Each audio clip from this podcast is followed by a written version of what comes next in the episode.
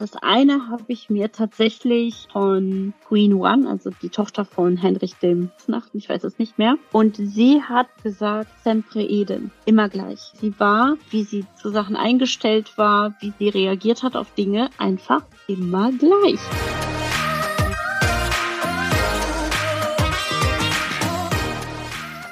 Herzlich willkommen zu dieser Folge deines Lieblingspodcasts Potenzialfrei. Stark mit Leserechtschreibschwäche und Rechenschwäche. Danke, dass du so treu diesem Podcast zuhörst. Heute spreche ich mit Katharina. Ihr werdet feststellen, Katharina hat so eine schöne Art zu erzählen, dass ich noch stiller als sonst bin. Sehr tiefgründig nimmt uns Katharina in ihre Erlebnisse mit Leserechtschreibschwierigkeiten mit. Und apropos, um das Gespräch etwas aufzugreifen, nutze den Tag.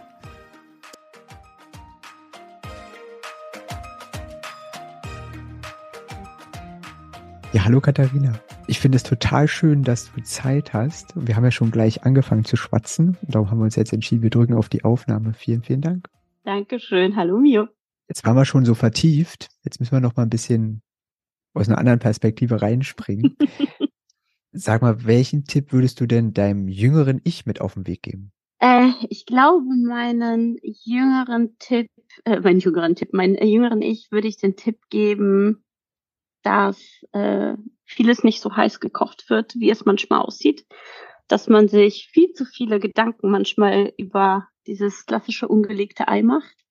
Ähm, also dieses, also ich bin da ein sehr, sehr guter Experte drin, dass man da teilweise äh, in Szenarien denkt und am Schluss kommt es ganz anders. Also ich glaube, dieses entspanntere Sein und ähnliches. Und ich glaube, was ich auch über die Jahre gelernt habe, ähm, dass Verletzlichkeit einen auch sehr stark macht. Also dass man durch äh, Aufzeigen, das kann ich, das kann ich nicht, hier habe ich vielleicht äh, eine Angst, Menschen nicht dazu, ich meine, natürlich gibt es auch das ein oder andere Individuum, dass das vielleicht jetzt für sich ausnutzen wird, aber dass die meisten Menschen sich eher zur äh, offenen Schwäche verbunden fühlen als zu, äh, zu, zu anderen Dingen. Also wir, wir alle haben Schwächen, wir alle haben Ängste und dieses, das, wenn man das eben halt offen äh, angeht, dass es meistens auch sehr, sehr positive Resonanz trifft.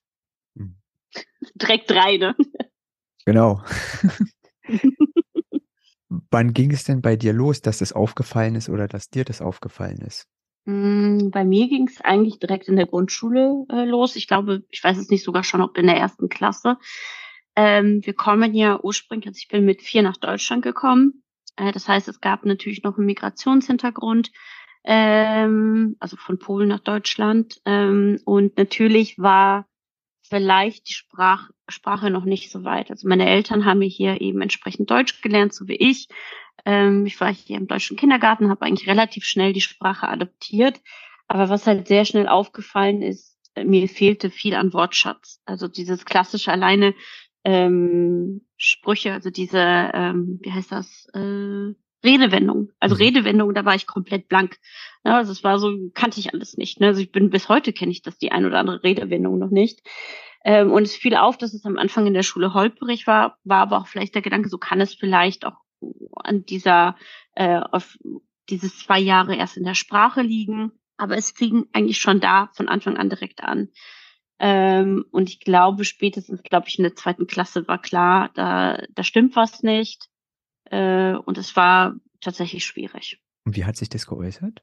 Äh, es hat sich so geäußert, dass ähm, ich in meinen Diktaten ja relativ ja katastrophal war.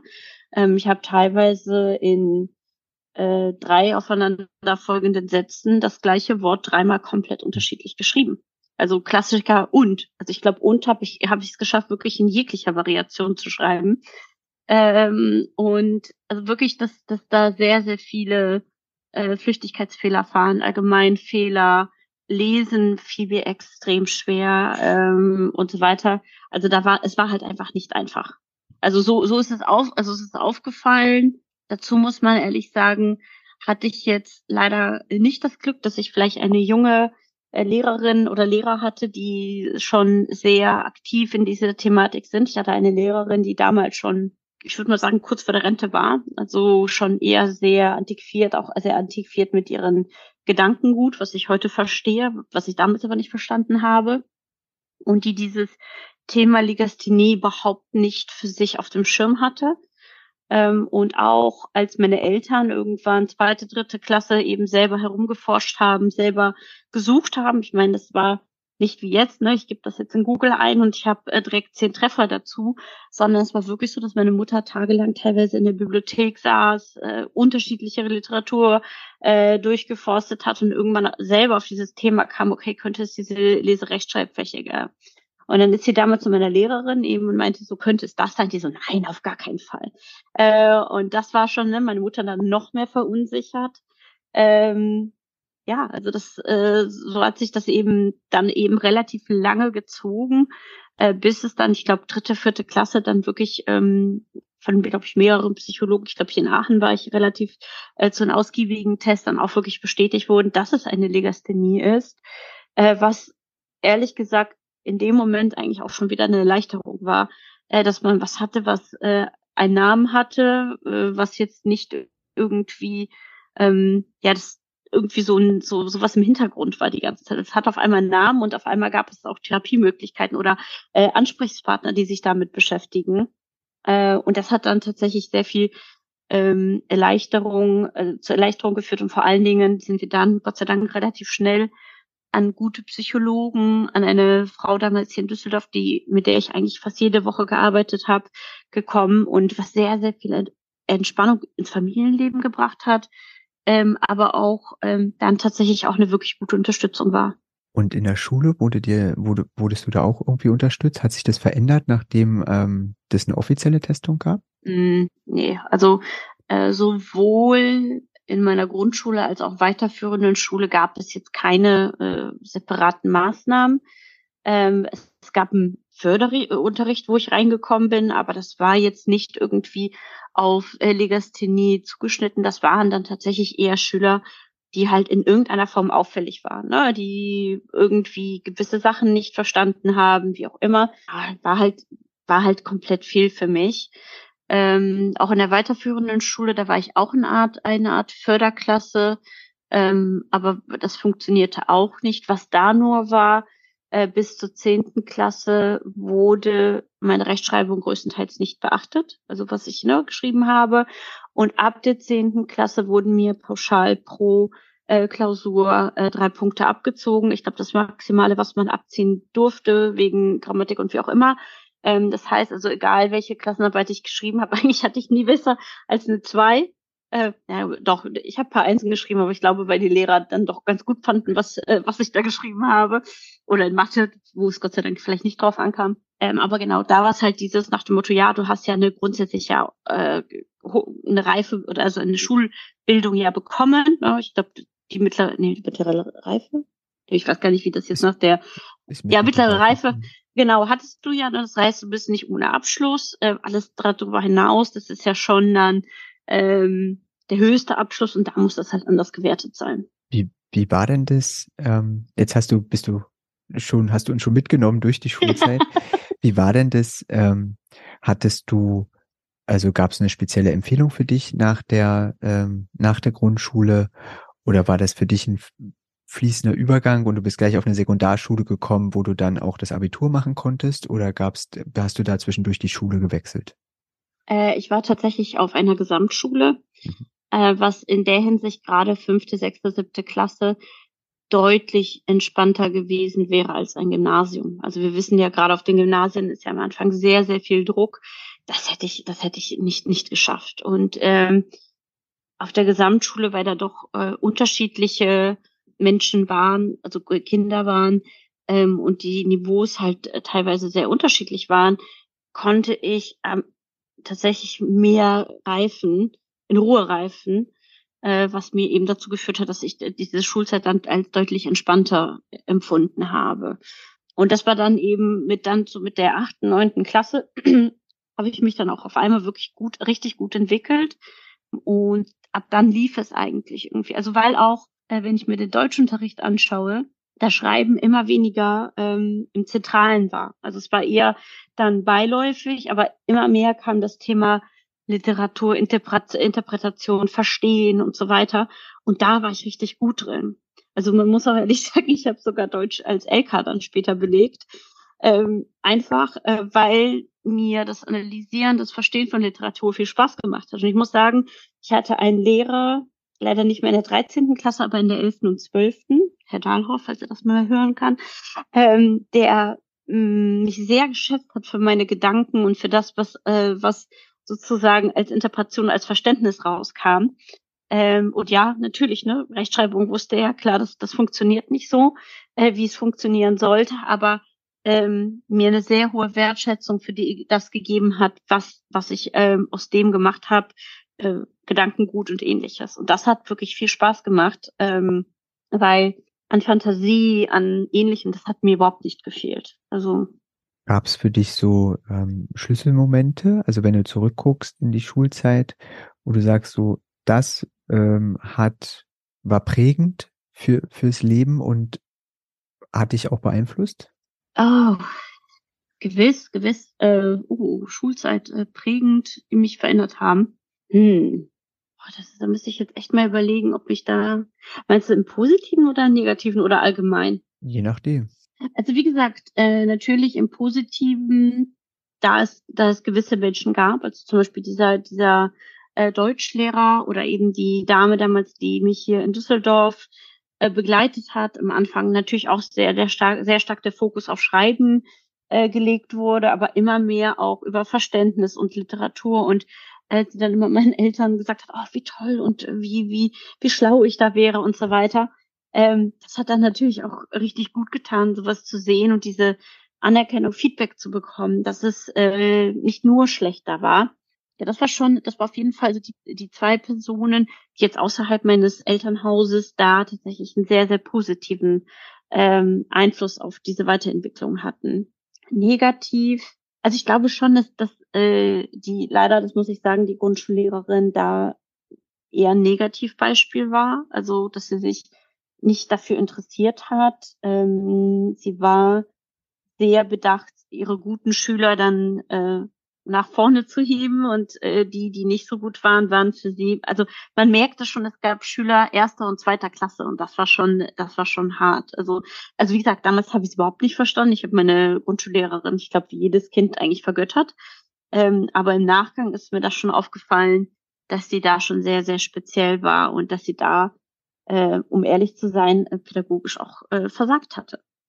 Und gerade, wenn wir hatten es ja so ein bisschen eben gerade in unserem Vorgespräch, ähm, gerade sensible Kinder nehmen das natürlich noch mehr mit. Also ich war ein sensibles Kind, ähm, war, ähm, habe Dinge natürlich äh, mitbekommen, wie sie zum Beispiel mit meinen Eltern äh, am Elternsprechtag, wo ich daneben saß, über mich gesprochen hat und nicht wirklich in einer angenehmen Art und Weise. Und ich meine, wenn sie es machen wollte, hätte sie dann sagen können, ja gut, geh mal kurz raus und äh, spiel auf dem Schulhof oder sowas. Ähm, aber als Kind sitzt du daneben, lässt das halt einfach alles auf dich einprasseln und mehr, was halt einfach tiefe, tiefe Wunden in einer Kinderseele äh, verursachen kann. Und ich meine auch das, was wir vorhin besprochen hatten, das ist, ich meine, das war jetzt schon, würde ich sagen, schon durchaus härterer Tobak, aber es reicht ja manchmal ein Blick oder wie man äh, irgendwas sagt oder ähnliches, dass, dass das Kind ähm, das Gefühl hat, äh, nicht, nicht dazuzugehören, äh, dass es äh, nicht das, das Gefühl hat, ähm, an, äh, angenommen zu sein, so wie es ist. Und wir wissen, ne, gerade diese Zeit, Schule ist ein wichtiger Entwicklungsstep, gerade von innen nach außen. Und wenn dann halt dort es eben zur Störung kommt, sind es Störungen, die sich halt aufs ganze Leben auswirken. Also die eben, wenn du dich dann nicht damit aktiv beschäftigt, wenn du nicht dann ähm, dich dann irgendwie damit auseinandersetzt, es irgendwie nicht dazu führt, äh, dass du das abschütteln kannst und eigentlich dein ganzes Leben lang immer wieder äh, in Selbstkonflikten oder ähnlichen bist. Ich denke, da ist noch ein bisschen zu wenig Bewusstsein da. Also wie so Kleinigkeiten, äh, so. Absolut. Oder Absolut. vermeintliche Kleinigkeiten. Ich meine, natürlich, genau, man kann, Ich meine, man kann ja auch andersrum argumentieren. Ne? Mit anderen Worten, du hast ja eigentlich als Elternteil oder als Lehrkörper rein theoretisch äh, Lehrkörper, ne? Lehrkörper jetzt keine Chance, Dinge immer hundertprozentig richtig zu machen. Und das ist absolut wahr. Also es kann immer zu Dingen passieren und ich meine Kindheit ohne mal eine Verletzung und ähnliches zu bekommen, habe ich noch nie erlebt, dass es bei jemandem passiert ist. Wir haben alle unsere ähm, vielleicht Verletzungen, Narben und ähnliches von früher. Die Frage ist nur, wie schafft man es, sozusagen als Elternteil, als Lehrkörper, diese Verletzungen dann nicht so ausarten zu lassen. Also dass sie dann äh, ne, zu, zu Geschwüren oder sonst was werden, äh, die dann äh, tatsächlich ein gesamtes Leben oder wenigstens ein Jugendleben sehr, sehr beeinträchtigen können. Und das ist halt einfach, das ist einfach eine krasse Sensibilität und diese Sensibilität, muss ich ehrlich sagen, sehe ich bei vielen Leuten halt einfach gar nicht. Also die einfach teilweise in ihren eigenen Verletzungen sind, in ihren eigenen Tunnel, die sie irgendwie über die Jahre hatten, haben, einfach null Sensibilität haben. Äh, was, was macht das gerade mit meinem Kind? Was macht das gerade mit dem Schüler oder ähnliches? Hm. Also, weil wir ja auch irgendwie durch Generationen, durch unsere eigene Geschichte ja auch belastet sind. Ich glaube auch, dass es im Alltag äh, ab und zu sehr, sehr schwierig ist, die anderen zu sehen. Ich meine, das, äh, ne, dieses Thema, wir kreisen ja doch irgendwie um uns, ne? Was macht das mit uns? Was, wie fühlen wir uns dabei? Ich meine, ich finde es immer so witzig, wenn die Leute sagen, was denken die anderen über mich? Aber das denkt ja jeder. Somit denken die anderen gar nicht so viel über dich. Also das ist, das ist für mich immer so witzig. Also äh, ich meine, das habe ich auch früher sehr viel gemacht, so nach dem Motto, oh, wenn ich das mache, was denken die anderen? Ich würde sagen, heute ist es mir relativ egal. Nicht immer, äh, und äh, auch nicht, äh, nicht immer in der, in der Gänze. Aber grundsätzlich denke ich mir heute so, macht sich ja eh keine Gedanken da, was, was ich da verzapfe. Also kann ich ja auch machen. ja, es macht auch freier. Er macht auf jeden Fall freier. Und äh, also das ist halt einfach, da machst du halt dein Zeug und denkst dir so, ja gut, macht sich wahrscheinlich eh keiner mehr als drei Cent Gedanken dazu oder ne, vielleicht die nächsten, aber die nächsten sind ja eh mit einem äh, stärker verbunden. Dann warum soll ich es nicht machen? Mhm. Also, oder mhm. nicht äh, tun oder wie auch immer. Das ist ein guter Hinweis. ist eigentlich sowas für, für jeden Tag. Ähm, wie ist es denn mit dir weitergelaufen nach der Schule? Nach der Schule habe ich dann angefangen zu studieren, Betriebswirtschaft. Mhm. Äh, was äh, jetzt nicht vielleicht so schnell und so flockig gegangen ist, wie ich mir das vorgestellt habe. Also ich habe relativ lange studiert. Ähm, muss auch sagen, gerade das Grundstudium war für mich sehr, sehr zäh. Also sehr, also ich habe auch festgestellt, dass ich damals noch nach dem Abitur nicht wirklich eine Lernstrategie für mich entwickelt hatte. Wie lerne ich richtig? Also ich bin zum Beispiel ein sehr auditiver Mensch und ich habe zum Beispiel in der Schule einfach nur durchs Zuhören des Unterrichts, ich würde mal sagen, 95 Prozent aller Informationen aufgesaugt, die ich brauchte, wenn nicht sogar mehr. Und ich habe mir damals tatsächlich eingebildet, fürs Abitur gelernt zu haben. So, ich habe ein bisschen ein paar Sachen zusammengeschrieben, den Ordner nochmal durch, durchgeblättert und dachte so, ich habe krass gelernt. Nein, hatte ich nicht. Ähm, und im, im, Studium kam tatsächlich erstmal das Erwachen so, oh, das funktioniert so nicht. Ähm, und ich musste für mich erstmal eine Lernstrategie entwickeln. Also wie funktioniert das mit dem Masse an Informationen, die du bekommen hast? Ähm, teilweise auch Dinge, die dich entweder wenig interessiert haben oder gar nicht interessiert haben oder schlecht, schlecht, also unpassend waren. Äh, also wie hast du es geschafft, diese Materie dir so anzueignen, dass du sie behalten konntest? Und das war bei mir, ich habe nie gelernt, ich habe nie dieses klassische, was nennt, das nennt man, glaube ich, Bulimie lernen, also nach dem Motto, möglichst schnell viel Information raus, Klausur äh, schreiben, danach vergessen ich muss sagen, viele Dinge, die ich im Studium oder allgemein gelernt habe, die lerne ich halt dauerhaft. Also bei mir geht sehr viel über Verständnis. Wenn ich das verstehe, ist es für mich kein Problem. Ähm, ich, es gab Kollegen, die tatsächlich äh, die Skripte mehr oder weniger auswendig kannten, dann einfach nur, nur abgearbeitet haben. Schlimmerweise auch echt gute Noten gehabt haben, weil sie einfach eins zu eins das wiedergegeben haben, was in dem Skript des Professors war. Das konnte ich nie. Also ich konnte mir nie irgendwie großartig was auswendig äh, lernen. Das heißt, bei mir ging das sehr, sehr viel übers Verständnis.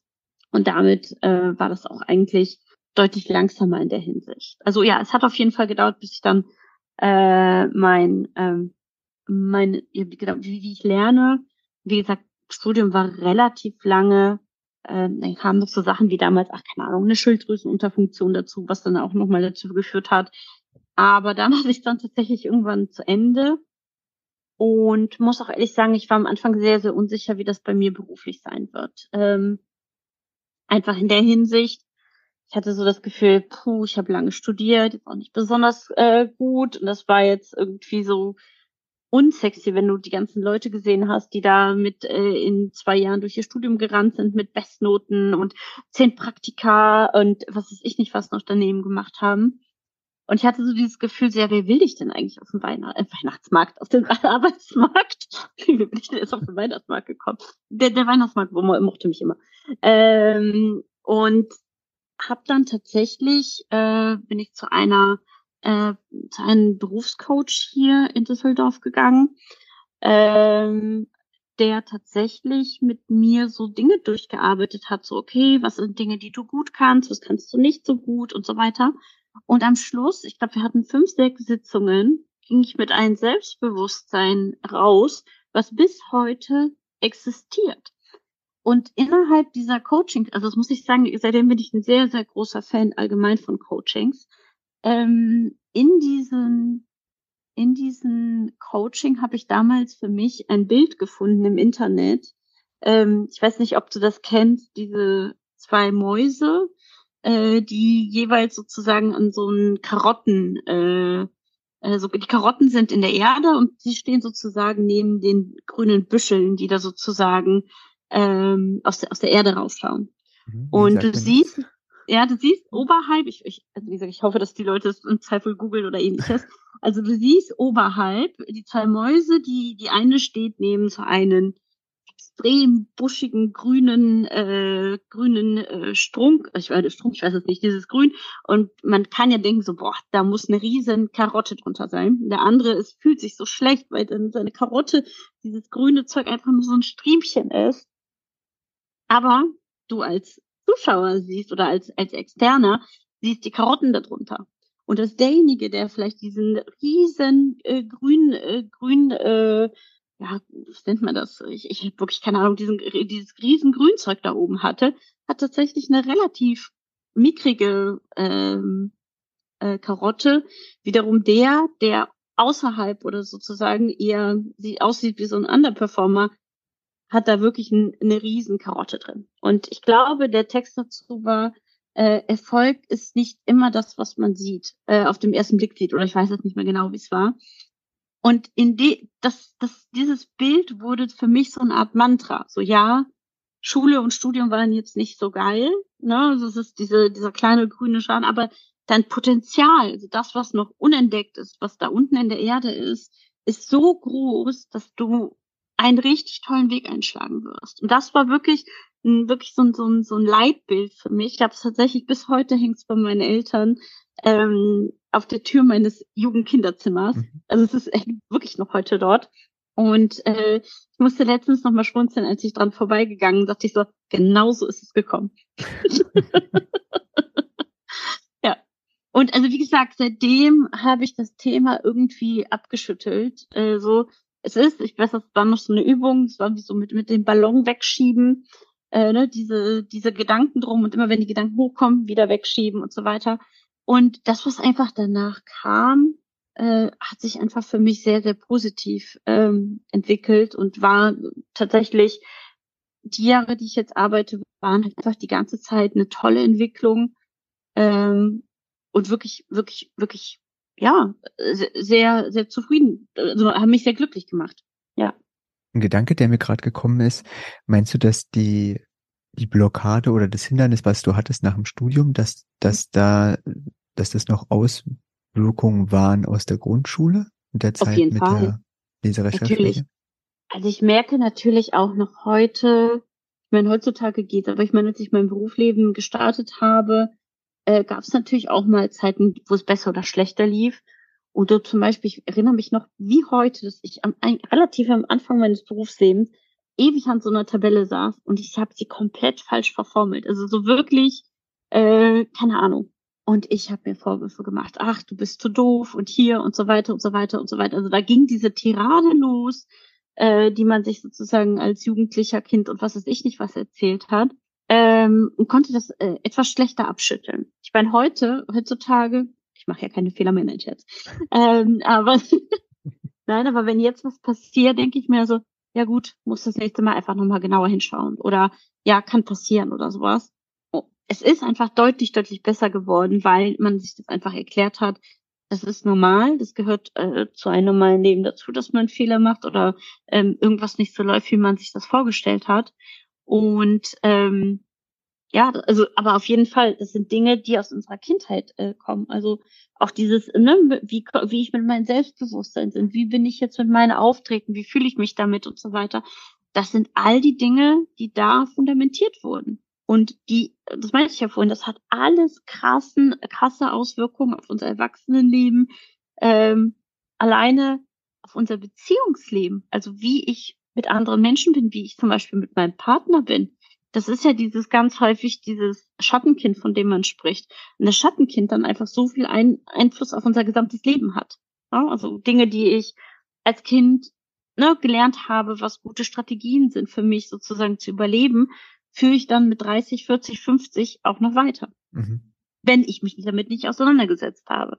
Also wenn man, es ist ja nicht so, dass das, äh, dass das, wenn man das einmal hatte, dass das für immer äh, in Beton äh, äh, gegossen ist und da nichts zu tun ist. Du kannst viele Dinge verändern. Es ist nicht so, dass es von heute auf morgen alles weg ist und ähm, du da äh, frei von, von den Gedanken bist oder sowas, aber du bist deutlich, deutlich entspannter und du entwickelst dich. Also ich sehe einfach bei mir die letzten Jahre eine Entwicklung im Mindset, im wie fühle ich mich wohl, wie akzeptiere ich mich, die einfach unheimlich groß ist. Also das ist, also früher ganz, ganz anders war, als es, äh, es heute ist. Und ich sage immer so einen Spruch, je älter ich werde, desto glücklicher werde ich, weil ich einfach viele Dinge für mich begreife, akzeptiere, die ich vielleicht früher nicht so konnte. Aber ich muss auch sagen, ich habe auch wirklich, wirklich stark oder ich bin immer noch stark daran am Arbeiten. Das ist nicht äh, so, dass ich einmal äh, zum Coach gegangen bin und das dann, dann lief das, ähm, das waren unterschiedliche Bereiche, mit denen ich da ähm, mich auseinandergesetzt habe, auch viel mit Literatur, äh, viel auch äh, teilweise mit Spiritualität und ähnliches, äh, wo ich unterschiedliche Herangehensweisen gefunden habe, mir meine eigene Wahrheit zu machen. Und äh, mit jedem Mal vielleicht mal drei Schritte vorwärts gegangen sind, einen zurück, aber dann noch einmal fünf Schritte. Und ähm, auch wenn es mal zum Beispiel hatte vor, äh, vor Weihnachten so eine Phase, wo ich dachte, so, wow, alles ist, na, läuft alles gerade nicht. Aber auch dann, wenn ich äh, zum Beispiel mein Energielevel oder mit, mit, mit dem, wie ich mich fühle, untergegangen bin, ich komme nie unter eine gewisse Schwelle mehr. Mhm. Weil einfach diese, dieses Wachstum und dieses, diese Entwicklung einfach schon in den letzten Jahren so stark waren und intensiv, dass, dass, äh, dass ich da einfach nicht runterfalle. Dann habe ich vielleicht eine Woche oder so äh, meinen Blues und denke so, ach, läuft alles gerade nicht so. Aber dann ist es auch wieder gut und dann, äh, dann laufe ich wieder vorwärts. Mhm. Also gut vorwärts. Ne? Also habe dann wieder mein, mein Resümee gezogen und es geht weiter. Jetzt hast du schon ganz viel vorweggenommen, aber sehr schön ähm, beschrieben. Weil ich wollte dich eigentlich fragen, wo stehst du denn heute? Also insbesondere in Bezug auf die Leserechtschreibschwierigkeiten, die du hattest.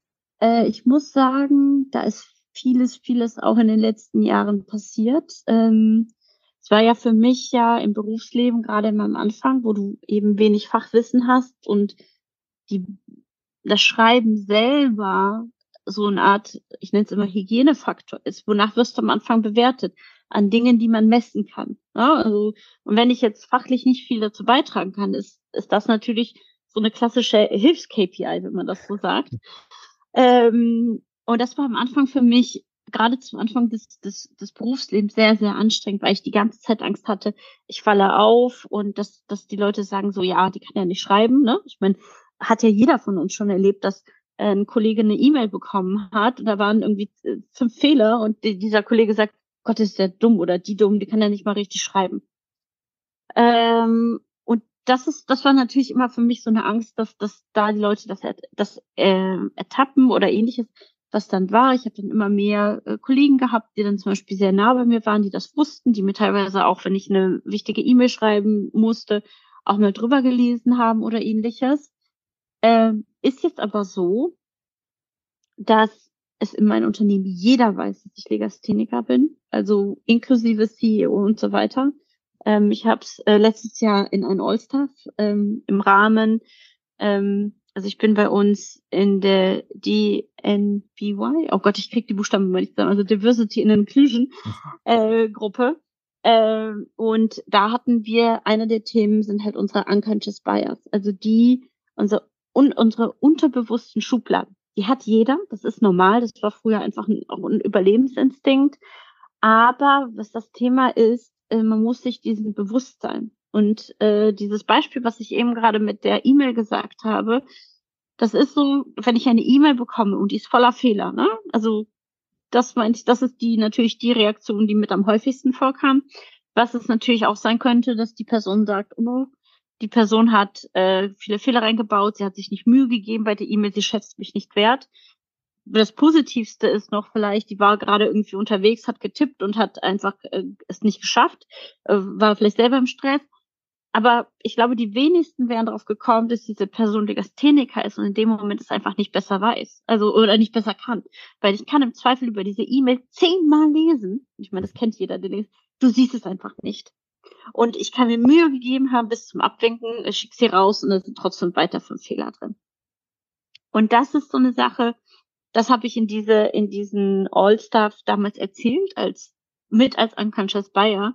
Und was als für mich auch nochmal so eine Art, ich habe es jetzt allen erzählt, jetzt wissen es alle, also gut ist. Und äh, jetzt auch zum Beispiel alleine, wie häufig ich im Team sage, ja, könnt ihr bitte nochmal über mein, so alleine zu meinen Mitarbeitern sage ich, könnt ihr bitte mal über diese Mail schauen oder ähnliches, ähm, damit äh, ich das jetzt so, also jetzt nicht nochmal irgendwie fünfmal äh, kontrollieren will. Und es ist so ein bisschen, ja, Stärken, Schwächen, ne? Also welche Stärke habe ich, welche Schwäche habe ich? Und das ist auch das, was ich ganz am Anfang meinte, ne? Schwächen machen dich auch stark. Also, äh, also diese Verletzbarkeit macht dich auch stark.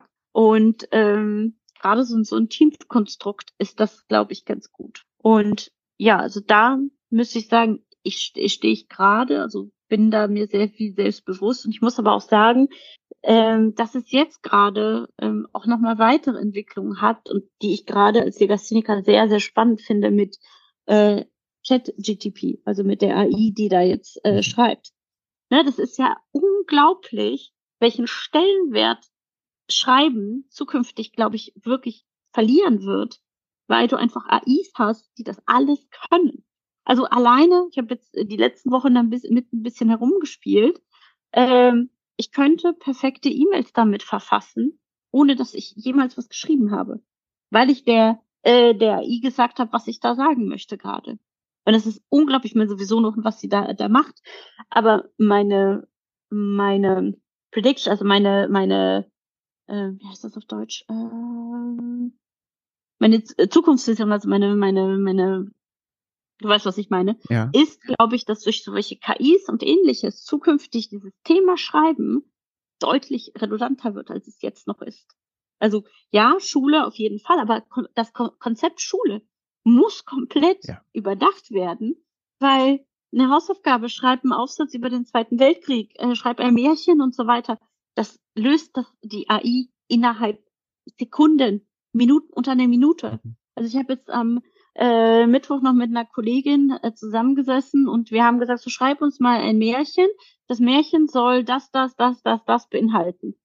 Innerhalb einer Minute hat dieses Märchen geschrieben, natürlich jetzt nicht ellenlang, mhm. aber ich würde jetzt sagen, äh, eine Seite hättest du voll bekommen, wo alle Faktoren beachtet worden sind. Äh, du kannst der AI ja natürlich immer noch sagen, schreib es einfacher, schreib es komplizierter. Äh, es gibt ja grundsätzlich die Möglichkeit, ich weiß noch nicht, wie weit das ist, dass du da deine, dein, dein Schreibstil mit einlesen kannst. Also dass du Dinge, die du geschrieben hast, dann hört es sich an wie du.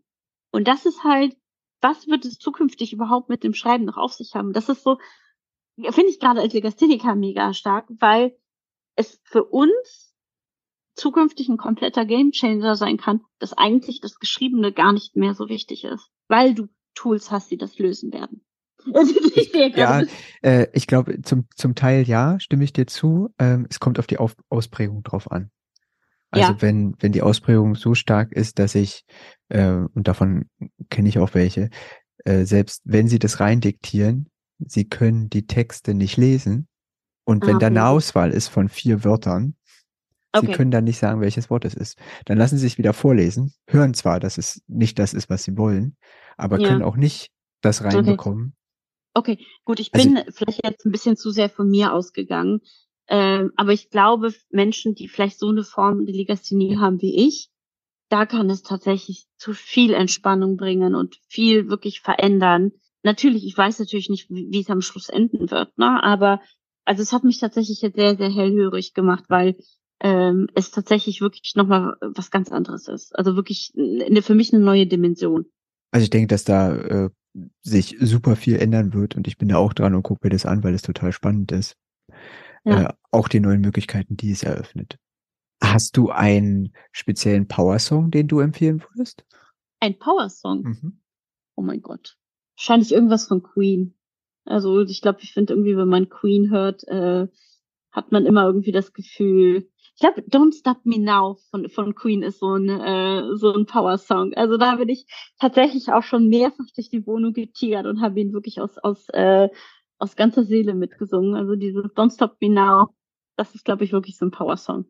Definitiv. Ja, ne? Ich würde jetzt sagen, ich fange jetzt an zu singen, aber das möchten wir hier nicht. Nicht, dass sich da am Schluss die Leute äh, verklagen wegen äh, Hörschädigung oder ähnliches.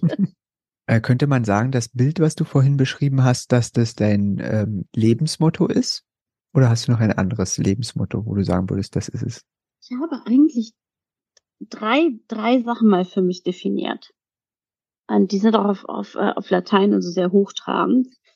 Ähm, das eine habe ich mir tatsächlich äh, von der Queen One, also der damaligen, also die, die, die Tochter von Henrich dem Sechsten, ich weiß es nicht mehr. Und sie hatte gesagt, sempre edem, immer gleich. Ähm, und ich verstehe das so, dass sie, sie ist ja absolute Machtperson gewesen, aber sie war mit ihren, wie sie zu Sachen eingestellt war, wie sie reagiert hat auf Dinge, einfach immer gleich. Das heißt, wenn du ihr gestern deine Nase nicht gefallen hat, wird es wahrscheinlich morgen sein. Wenn sie dich einmal mochte, mag sie dich wahrscheinlich auch weiterhin.